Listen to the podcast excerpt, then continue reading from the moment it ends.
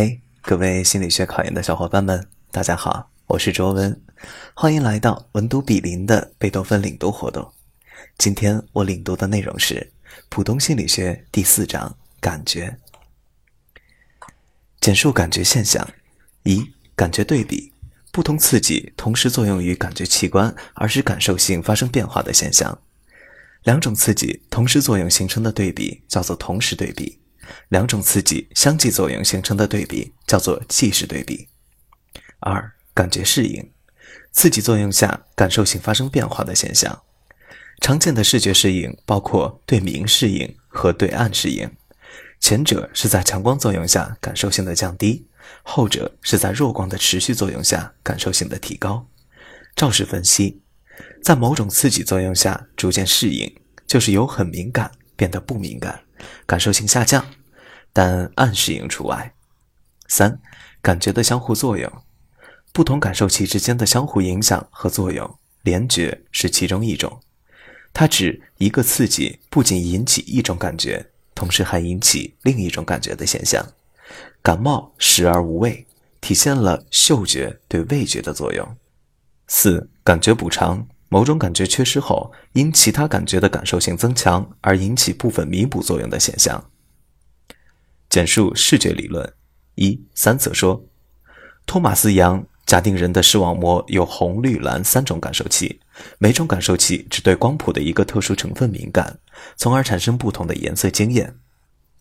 赫尔姆霍兹认为，每种感受器都对各种波长的光有反应，但不同的感受器对不同的光敏感性不同。当光刺激作用于眼睛时，将在三种感受器中引起不同程度的兴奋。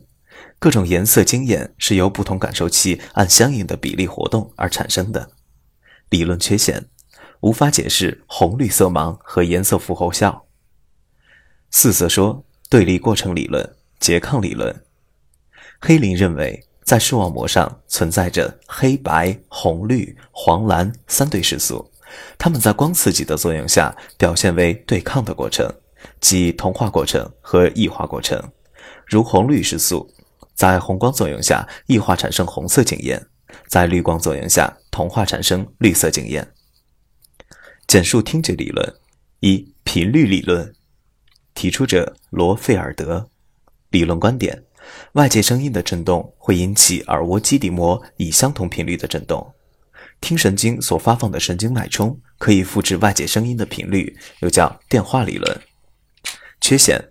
人耳基底膜不能做每秒一千次以上的快速振动，人耳却能分辨每秒振动一千次以上，甚至两万次的声音，这是频率说所不能解释的。二、共鸣理论，提出者赫尔姆霍兹。理论观点：基底膜上的横纤维长短不同，靠近窝底较窄，靠近窝顶较宽。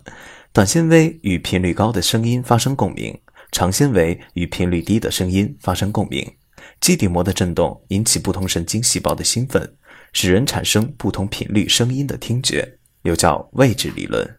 肇事口诀：上长下短，高低相反。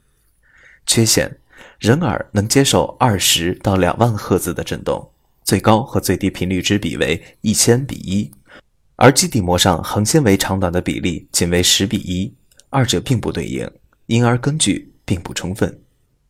三、行波理论。提出者冯贝克西，理论观点：该理论发展了赫尔姆霍兹共鸣说的合理部分，认为基底膜由声波引起的振动，这种振动从基底膜底部开始，逐渐向窝顶推进，不同频率的振动达到基底膜的不同部位后便停止下来，低频可达耳蜗顶部，高频只能达到耳蜗的底部，从而实现基底膜对不同频率声音的分辨，又叫新位置理论。肇事口诀：上长下短，高低相反，向上推进。缺陷：难以解释五百赫兹以下的声音对基底膜的影响。四、神经骑射理论，提出者韦弗尔。理论观点：当声音频率低于四百赫兹时，听神经个别纤维的发放频率是和声音频率一致的；在声音频率较高时，个别神经纤维无法对它做出反应。就需要神经纤维的联合骑射来加以反应了。缺陷：骑射理论只能对五千赫兹以下的声音进行频率分析，超过五千赫兹时，位置理论是对频率进行编码的唯一基础。这节课我带大家领读了普通心理学第四章，包含感觉现象、视觉理论、听觉理论，你都掌握了吗？欢迎到留言区反馈哦。我们下期再见。